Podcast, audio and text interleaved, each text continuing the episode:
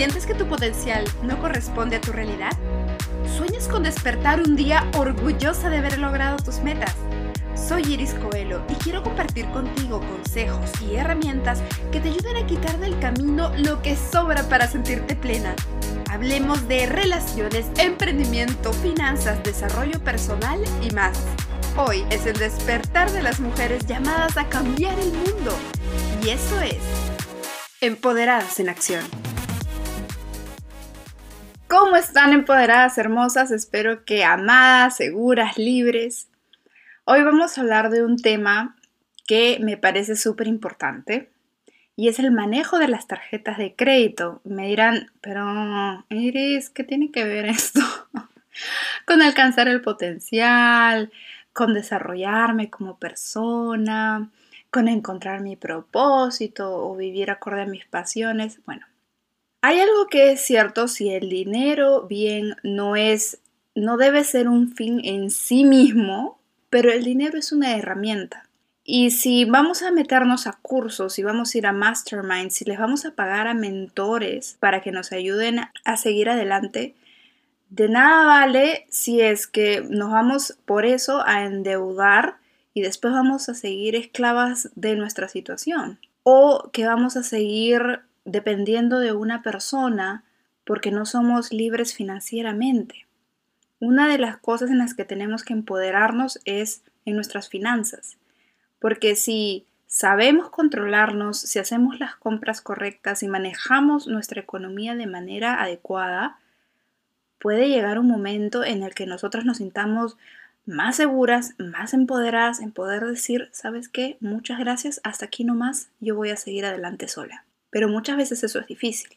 En finanzas, lo primero que debemos hacer es pagarnos a nosotras mismas, porque cuando hay mala deuda, y no estoy hablando de un eh, crédito hipotecario, de un, un crédito vehicular, sino de deudas con intereses altos, como es la tarjeta de crédito, el interés y lo que le estamos dando al banco nos va, nos va a comer y nos va a seguir comiendo. Y peor si le seguimos echando gasolina y seguimos comprando la cartera de marca, el zapato de marca. Y me encanta tocar este tema porque yo he estado metida muchos años en esa espiral. Porque yo contaba con la tarjeta de crédito para pagar mis cosas. Y un error que cometemos muchas y que yo cometía es pensar de que tú tienes tu sueldo, pero, por ejemplo, si tienes una línea de crédito de dos mil dólares, no es que tu sueldo de dos mil más la tarjeta de crédito de dos mil haga que tú tengas disposición de cuatro mil dólares. Siempre van a seguir siendo dos mil. En mi caso iba más como que no priorizaba y no toma, o sea, no llevaba un registro de las compras que hacía. Entonces por eso yo gastaba más, más de la cuenta y al final terminaba endeudada y lo que hacía era refinanciar la tarjeta y pagarla en cuotas y pues obviamente los intereses son altos y terminé perdiendo dinero, claro, por no saber manejar mis finanzas, por no saber priorizar, por no pensar en que debería dejar de comprar ciertas cosas para poder dedicarme únicamente a mi crecimiento personal, a invertir en cosas que sí me iban a dar intereses altos en el futuro. ¿Qué les recomiendo si tienen una super deuda en la tarjeta de crédito y solamente están pagando el mínimo? Yo no soy financista, pero como experiencia personal les digo, es mejor llamar al banco y buscar un refinanciamiento. Incluso si estás refinanciando en un banco, después hay otro banco que va a tener campaña y te va a llamar para ofrecerte una tasa más baja y te puedes pasar y te pasas y te pasas y te pasas. No es lo ideal, obviamente, lo ideal es que paguemos rápido, pero si no hay otra opción, si ya es un monto considerable que no lo podemos pagar, podemos hacer eso. Otra cosa que podemos hacer es pedir un préstamo personal, pero eso ya depende en el país que te encuentres, de cómo se manejen los intereses, de los bancos con los que trabajes. Otra cosa y otro error muy grande que cometemos es sacar dinero de la tarjeta de crédito por el cajero. Ese es el interés más alto que te pueden cobrar. Es muy, muy alto. Para evitar todo esto, lo mejor que una puede hacer es hacer un presupuesto. Y hemos hablado de esto en otro episodio. de poner en un Excel todos los gastos que uno hace todos los días. Por eso es mejor manejar tarjeta de crédito de cash porque puedes abrir la app en el celular y ver todos los gastos que has hecho y ponerlo en un Excel. Y al final el monto que te salga compararlo con tu presupuesto.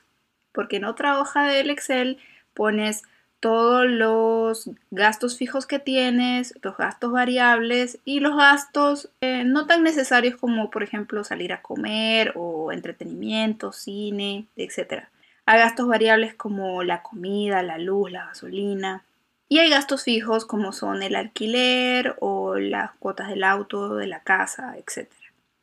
Una vez que ya presupuestaste todo eso, al final, cuando veas todos los ingresos y egresos que tienes en las tarjetas, ahí te vas a dar cuenta realmente cuánto es lo que estás gastando y si te estás pasando del monto que tú estás presupuestando en un inicio. Y ahí vas a empezar a hacer ajustes. Pero todo siempre empieza, no solamente en finanzas, sino en general en todos los ámbitos de la vida, en empezar a ser conscientes. A mí, a mí me súper funcionó empezar a ser consciente de mis gastos, de cuánto estoy gastando y de que mejor no gasto aquí, mejor eh, esto, este dinero me lo ahorro y cocino, mejor hago esto así, mejor no me compro tal cosa, reviso si de verdad necesito lo que estoy comprando.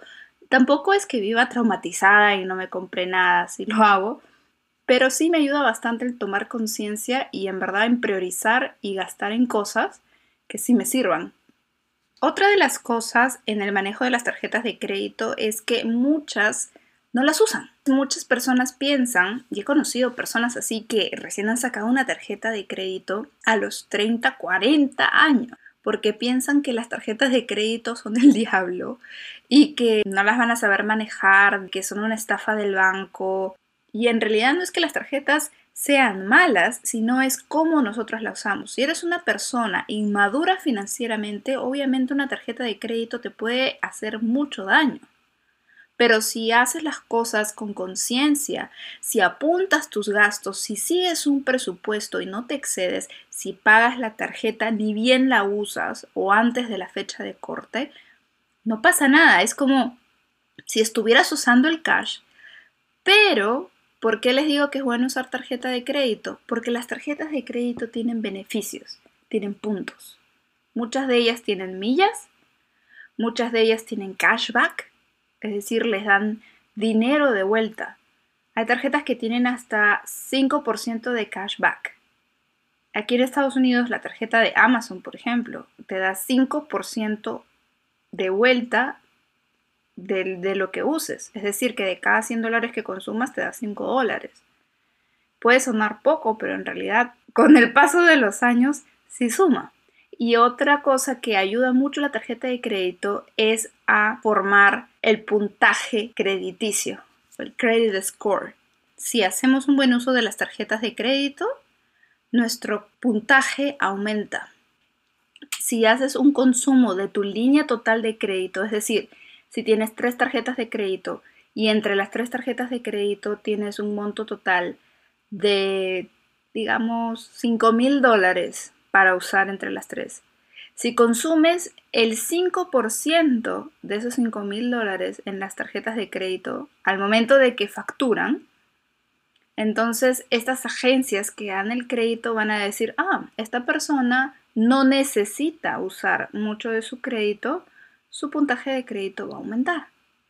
Pero si ven que el día de corte, es decir, el día que sale el recibo, el estado de cuenta, esta persona se ha gastado de los 5 mil, 4 mil dólares, van a decir, uy, esta persona tiene un consumo alto en crédito, le vamos a bajar el, el puntaje. Otro error que se comete mucho es que a veces pagamos tarjetas que tienen membresía cuando en verdad hay tarjetas que son muy buenas y que no tienen membresía. Las que tienen membresía hay formas en que se pueden evadir. Si sabemos que esta tarjeta tienes que consumir mínimo 600 dólares en el año para que no te cobren la membresía, chévere, la uso. O si los beneficios son tan buenos que vale la pena pagar la membresía y la membresía pues que sea 30 dólares, ok, pero hay que ver si hay otras opciones en el mercado que no cobran membresía y que también dan muy buenos puntajes, dan cashback, dan buenas millas, dan buenos beneficios. Y hablando de los beneficios, a veces caemos, y yo lo he hecho también, en caer en que te mandan un mail o te mandan un folleto con todos los lugares donde esta tarjeta de crédito tiene descuentos. Y uno dice, ¡ay, qué bonito! ¡Ay, voy a ir ahí! Entonces te creaste una necesidad de ir a una tienda porque tiene un súper descuento que en verdad si no lo hubieras visto no hubieras incurrido en ese gasto. Me olvidaba también mencionar que otra razón por la que ya no se usa mucho cash o es mejor no usar cash porque el mundo se está moviendo también en esa dirección y es bueno ir con el cambio. Hay lugares donde ya casi no se acepta cash, hay países en donde ya prácticamente todo es con tarjeta de crédito y el cash no se utiliza porque hay mucho lavado de dinero. Empoderadas, les quiero dar las técnicas, los secretos, los secretos para pagar la tarjeta de crédito. Si no estás financiando, si lo estás haciendo por tu cuenta, los pagos, hay dos métodos que me parecen súper buenos y que les quiero compartir y los dos tienen que ver con nieve. Uno se llama bola de nieve y el otro se llama avalancha. Y va a depender de cuánto dinero debas en cada tarjeta de crédito. Y también suponiendo de que tus deudas son varias y no solamente es una. La técnica de la bola de nieve viene de matar las deudas más chiquitas. Es decir, ir de menos a más. Es agarrar la deuda más chiquita, la deuda en la que debas menos, y enfocarte en pagar esa deuda. Una vez que terminas de pagar esa deuda, ese monto que estabas pagando mensualmente para abonar esa deuda, pasarlo a la siguiente deuda en tamaño, a la que te quede más chica en ese momento. Terminas esa y ese dinero otra vez lo juntas con el anterior y lo pones en la siguiente y así hasta llegar a la deuda más grande. Hay otro método que se llama el método de avalancha. Es ver cuál de las deudas tiene el interés más alto y empezar por esa deuda. Entonces nos enfocamos en pagar esa deuda, la que tiene el interés más alto, y luego lo que pagabas mensualmente para terminar con esa deuda, lo transfieres a la siguiente deuda con interés más alto.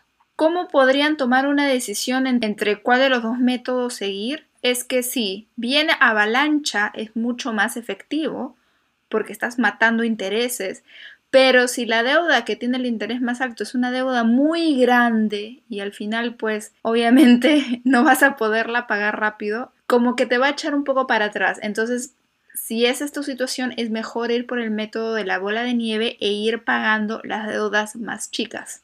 Espero que este tip les sirva un poquito. Son dos maneras, son dos enfoques en las que podemos ir pagando tarjetas de crédito a modo de organizarnos.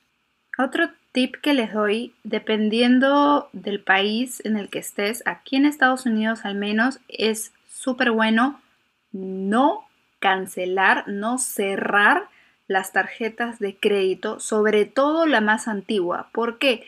Porque estas agencias de puntaje de crédito ven cuánta disponibilidad tienes de crédito y si cierras una tarjeta te baja la disponibilidad, por ende te va a bajar el puntaje crediticio.